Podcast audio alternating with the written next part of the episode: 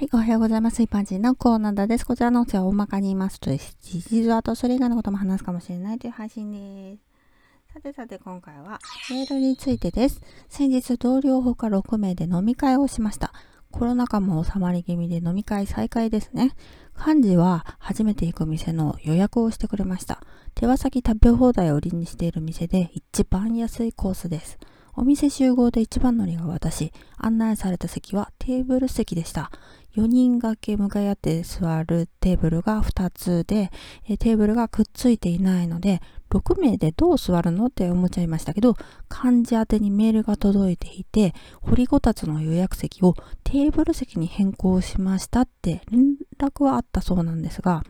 え、こういうのメールで一方的なのって思っちゃうんですよね。安いコースで元取れない奴らに掘りごたつ席使わせるかって感じなんですかね。でもこういうのって申し訳ございませんっていう気持ちで電話で交渉して決めるべきだと思うんですけどね。店長さんが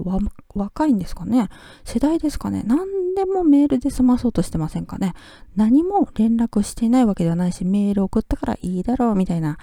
別にそれが何なのな、何が問題なんですかっていう人いますか？ちょっとこれ世代ですかね。ではでは今回この辺で次回もお楽しみにまた聞いてくださいね。ではまた。